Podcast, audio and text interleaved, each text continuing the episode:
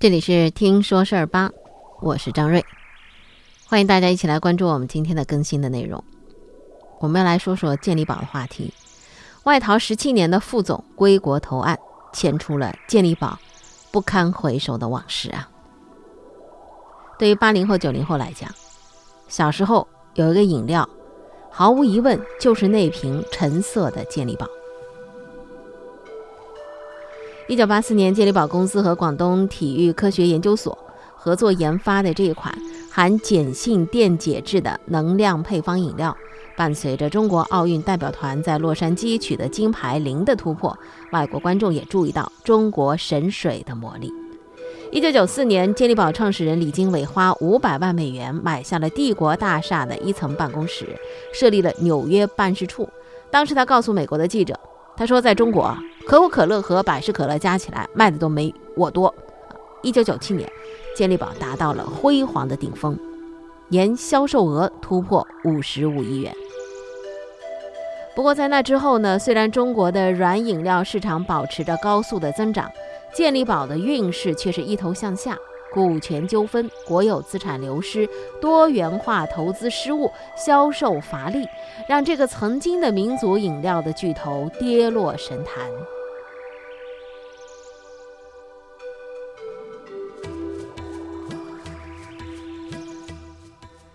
让人没有想到的是，就在上个星期，有一则公告把大家的思绪再度拉回到上个世纪九十年代健力宝集团那段混乱的时光。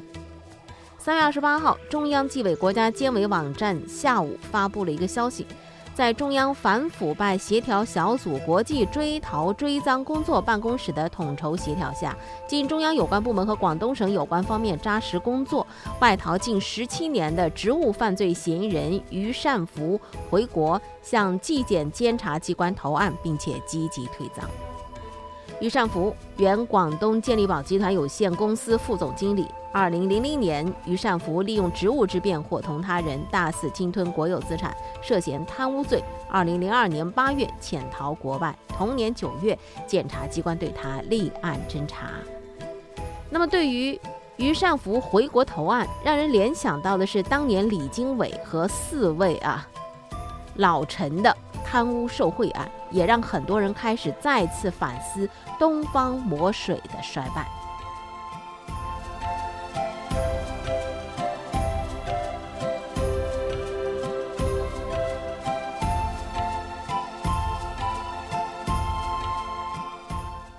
俗话说“拔出萝卜带出泥”啊，但有的时候带出来的不仅仅是泥，而是更大的萝卜。二零零二年，健力宝陆庆坤、蔡福云贪污案发，佛山市三水区检察院反贪局在查处过程当中，发现了杨世明共同贪污的犯罪事实。杨世明归案之后，主动交代了侦查机关尚未掌握的，他伙同李经纬。阮巨源、黎庆元以购买保险的形式贪污巨额公款的行为，以及个人的受贿事实。二零零零年的六月，李经纬和杨世明、黎庆元、阮巨源、于善福在某一次广东健力宝集团有限公司的领导班子工作会上，经过研究决定，用下属子公司的职工福利的资金为他们五个人购买个人商业保险。并且由杨世明负责落实。六月底，杨世明安排公司的财务部人员在工商银行三水支行开设了健力宝公司工会账户，并且从这个原来的工会账户当中转到这个新的账户的职工福利资金一千三百万元。后来又通过这个账户把其中的一千一百四十一点三八五万元作为保费转账给了中国人寿保险公司三水市支公司。那么人保公司在收到了保费之后呢，就为李经纬购买了国寿、福瑞和康宁定期两个险种，投保费是三百三十一点八八万元；为另外四个人购买了呃另外的两个险种，投保费呢也是分别在一百八十七点五六、二百点九一万、二百二十九点一八五万和一百九十一点八五万元。二零一零年，广东省高院依法委托佛山市中院对原广东健力宝集团公司多名高管贪污受贿案作出终审宣判。杨世明被判处有期徒刑十八年，黎庆元、阮巨源都被判有期徒刑十四年。二零一一年的十一月二号，广东省佛山市中级人民法院对于健力宝创始人李经纬作出判决，因其犯贪污罪，被判处有期徒刑十五年。其中有一个于善福潜逃国外，一直到今天，外逃近十七年的于善福才回国向纪检监察机关投案。这件为世人瞩目的贪污案也算是落下帷幕了。这是当下我们看到的引起的啊过往旧事，但是从健力宝之死，我们看到的真的是更多的。曾经的民族饮料的第一品牌，为什么惨遭权力和资本的联合绞杀了呢？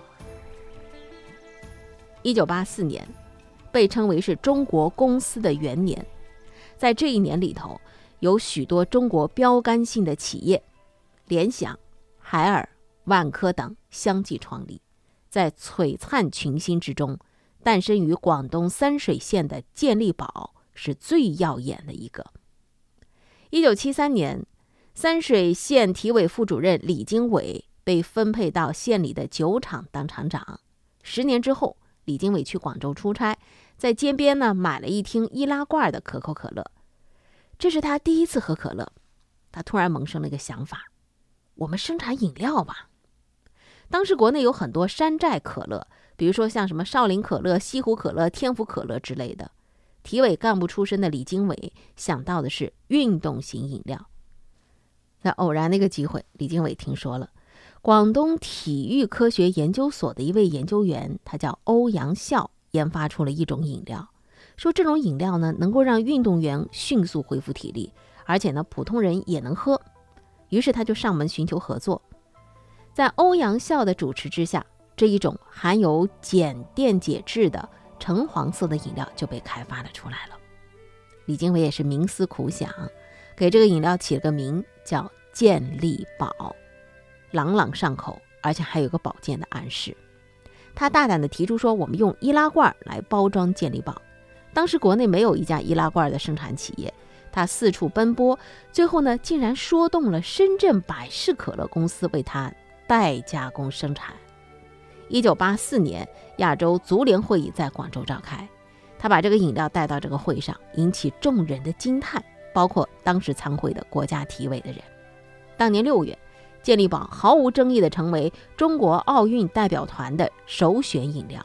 跟所有的餐品饮料相比，它是唯一的罐装饮料，而且跟体育运动天然有关，口感、色泽和质量都无可挑剔。一九八四年的八月，洛杉矶奥运会开幕了，它是当时有史以来规模最大的奥运会。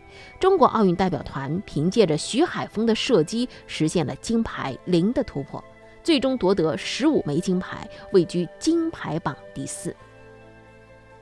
奥运会上的成功，激发了全民的热情和民族自豪感，而作为中国奥运代表团的首选饮料，健力宝。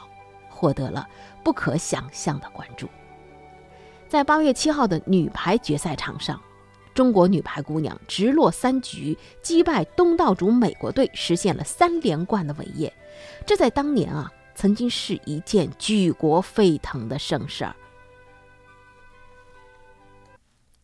当时呢，有个日本记者，他发现中国女排运动员比赛的间歇会喝一种从来没有见过的饮料。于是呢，他就写了一个花边新闻，猜测中国运动员取得十五块奥运金牌，可能就是喝了这个饮料的关系。后来呢，有一位随团采访的《羊城晚报》的记者看到了这篇新闻，改写了一篇，题目是“中国魔水风靡洛杉矶”。那么，当这条出口转内销式的新闻刊出之后，就被迅速的广泛转载。健力宝一飞冲天。一九八四年，健力宝的年销售额是三百四十五万元，第二年飞窜到了一千六百五十万元，再到第三年达到了一点三个亿。在这之后的十五年里，健力宝一直是民族饮料第一品牌。在洛杉矶奥运会上出足了风头，风头正劲。那么，一九八七年，为了得到在广州举办的全国第六届运动会指定饮料的名号，健力宝呢和可口可乐公司展开了竞争。可口可乐愿意出一百万，而李经纬呢一口气抬高到了两百五十万，外加赠送十万元的饮料。结果当然是健力宝如愿以偿了。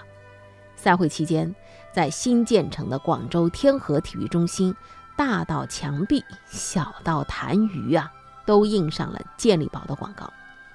在闭幕式上，两百多名工作人员身上穿着清一色的印有健力宝标志的运动服，八万名观众每人获赠一听健力宝饮料。在这个全运会之后。健力宝又做了一次全国经销商的订货会，两个小时收到订货款两个亿。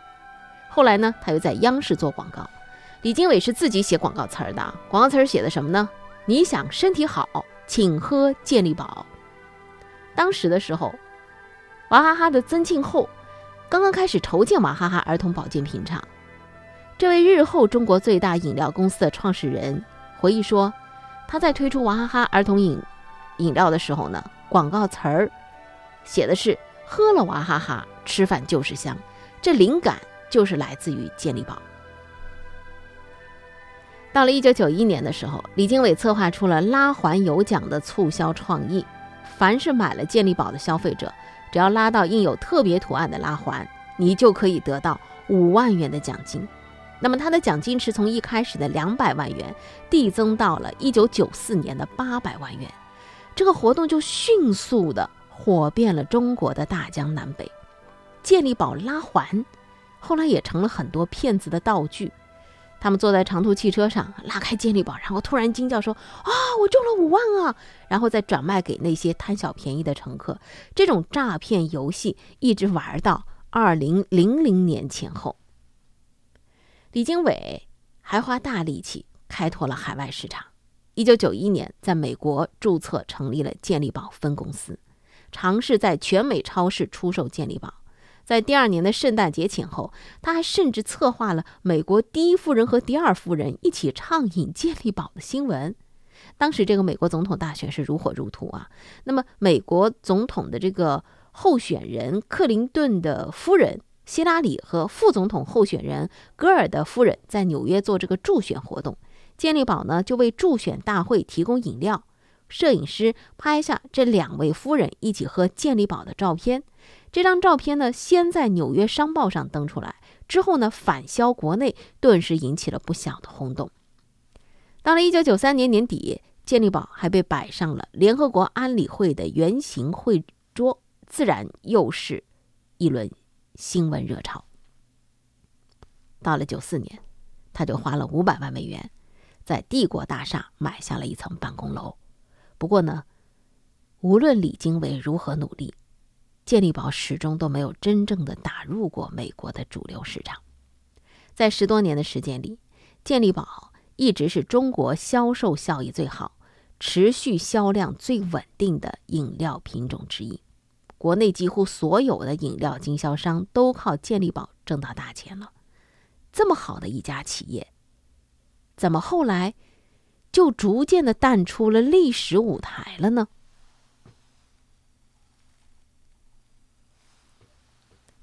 原因当然有很多。第一个原因，产权的问题。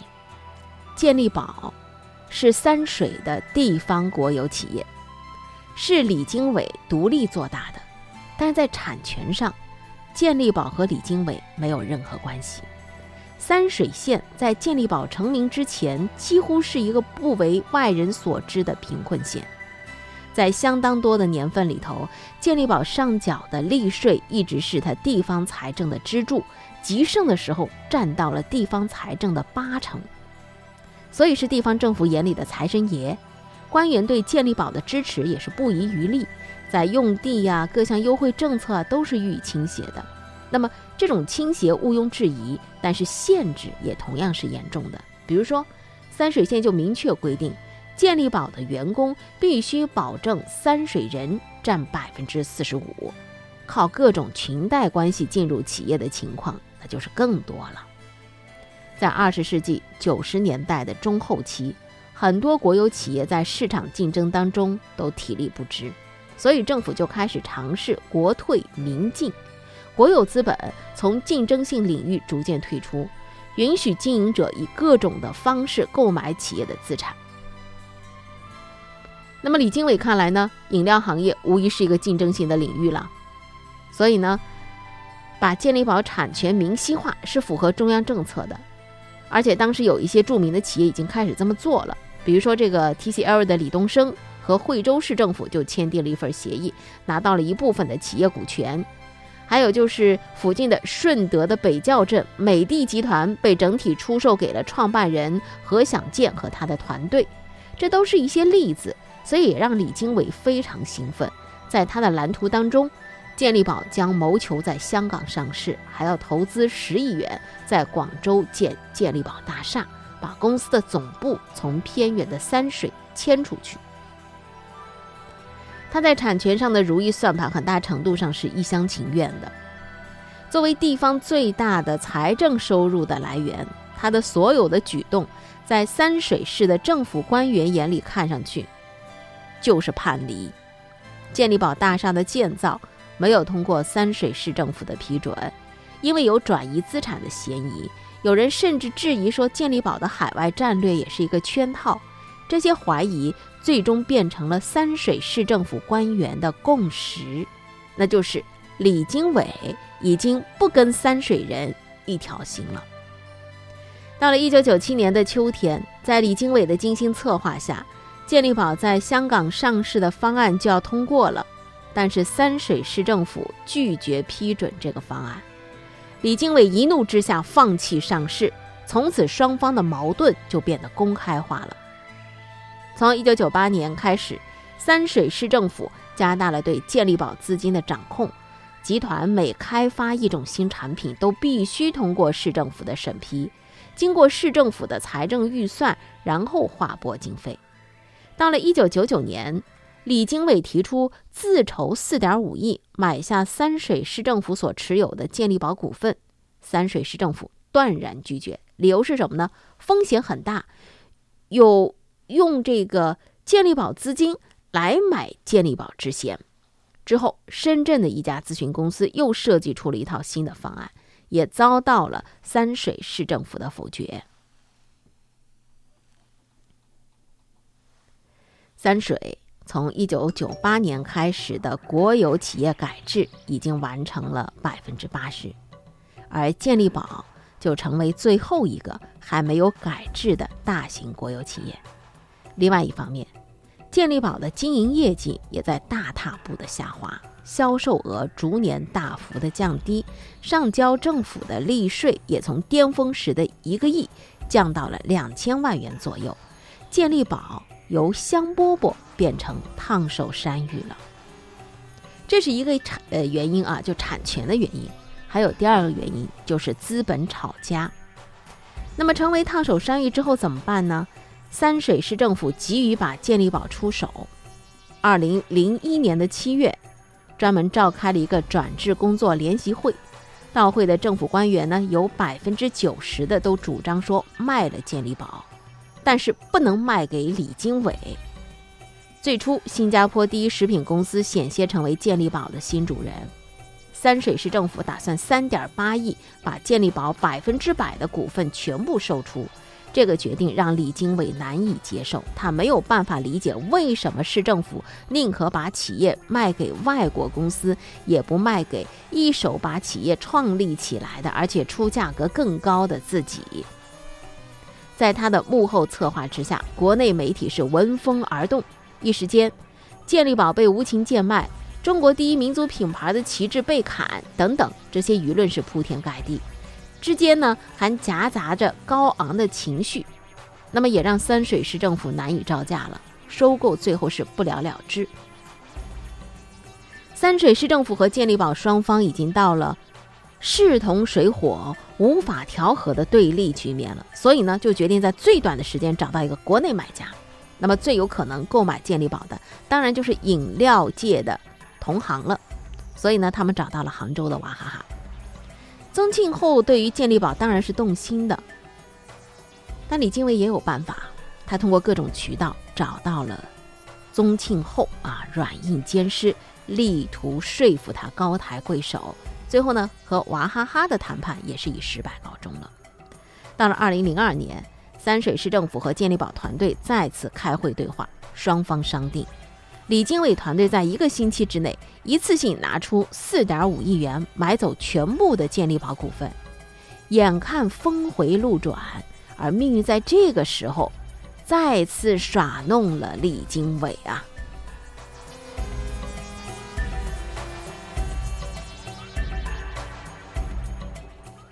这个时候谁来了呢？张海。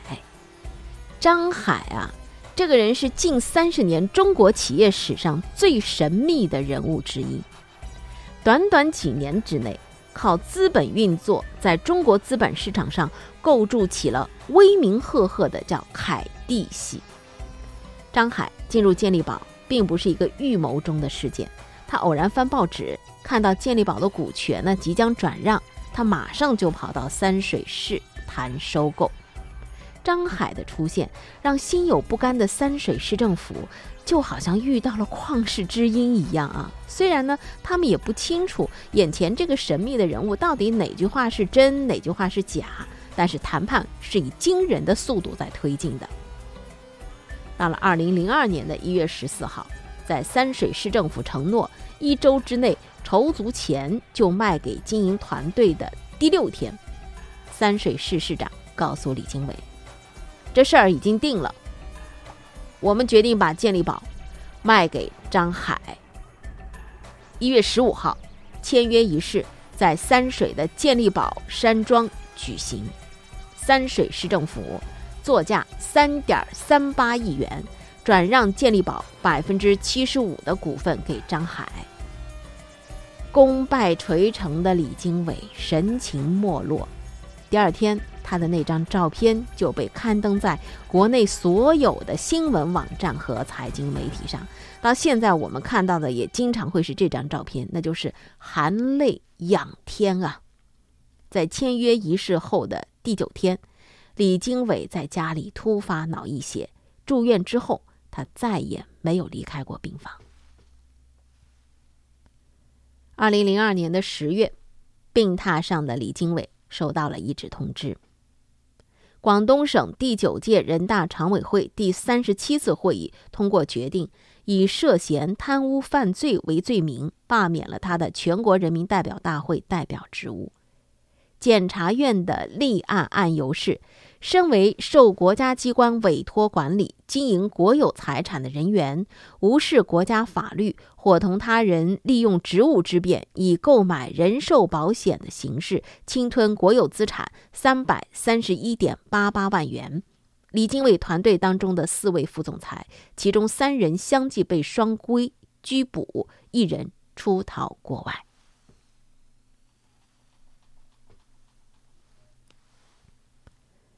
张海，他到底有没有钱去买健力宝呢？根本没钱。根据他跟三水市政府签订的协议，三点三八亿是分三次付清。第一次出资呢是一个亿，为了这一个亿，张海在一个叫做祝维沙的商人的协助之下，通过各种眼花缭乱的辗转腾挪，获得了一亿元的。短期融资，而这笔钱的拆借期仅仅只有一个月的时间。饮料，这是一个现金流很好的行业。这个时候，健力宝每年仍然有三十亿元的销售额，每个月起码有超过两亿元的现金进账。就财务上来讲，擅长资本运作的张海不费吹灰之力就可以把一亿元的首付款给消化掉。但是呢？他不会经营啊，昏招迭出。张海这个人呢，他嫌健力宝这个品牌太土。他说原有的城镇市场没价值，所以呢，深造出了一个第五季，主打北京、上海等大城市的青年人群。可是这些大城市里头拥挤着众多的跨国品牌，竞争是空前激烈的。张海以一个闻所未闻的新品牌，他像个愣头青一样给扎了进去。你想一下，他能有什么好结局呢？在李经纬治内，由于积沉多年，营销团队确实是有老化和涣散之余。那么张海上任之后呢？他认为这群人已经废了，所以一刀砍了下去，辞去了八成的老营销员，大量招聘年轻大学生。健力宝的营销队伍一下子从原来的五百多人扩充到了六千多人，营销成本一下子就增了好几倍。张海这人呢，还特别迷信广告，追求轰动效应。二零零二年的四月，中央电视台进行世界杯广告的招标。张海以三千一百万元拿下了标王，广告轰轰烈烈，但是在具体的铺货、理货、经销政策的制定上，没有一项做到实处的。在北京市场，当健力宝的三千一百万元世界杯广告播出一个月之后，有人向广东要货，得到的回答居然是：“啊，我们北京地区的销售体系还没建好呢，啊，还得再等几天。”张海这人吧，爱足球，健力宝也有赞助足球的传统。二零零二年年底，健力宝集团宣布正式入主深圳足球俱乐部，张海出任董事长。在他任内，健力宝在足球上花了五千万元，尽管在各类媒体的体育版面上出足了风头，但是对产品销售毫无注意。后来，健力宝的董事会实在是受不了张海的各种折腾了。在张海缺席的情况之下，免去了他健力宝集团董事长兼总裁的职务，改由协助过他的祝维沙来担任集团总裁。但是这个祝维沙也不灵啊，健力宝被他折腾到暂停生产的地步，于是，一个新的出售计划出笼了。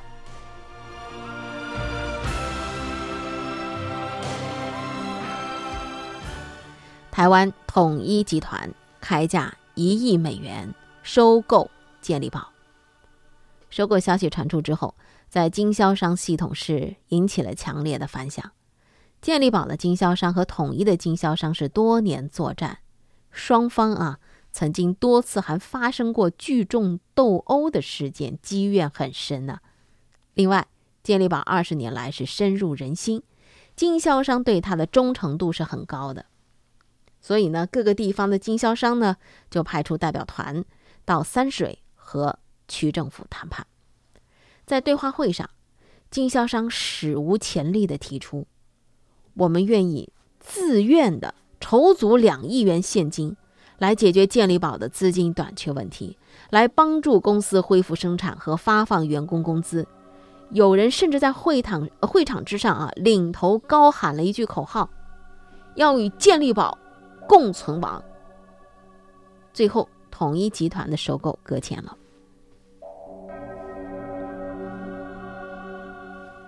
那么，统一集团的收购啊，搁浅出局一个月之后，又闯进了一个人，他叫李志达。张海、祝维沙等人和李志达签署了股权转让的协议。这次股权交易让三水市政府大为光火，因为整个过程都是瞒着政府悄悄进行的。官员们已经对错价张海这个事儿十分懊悔了，现在又蹦出一个李志达，谁也不知道健力宝到底会被捣弄成什么样子。尽管这个时候区政府手里的股份只有百分之八点九了，但是呢，仍然决定强势干预，联合法院。赶走李志达，查封所有账目和公章，并且冻结公司的账户。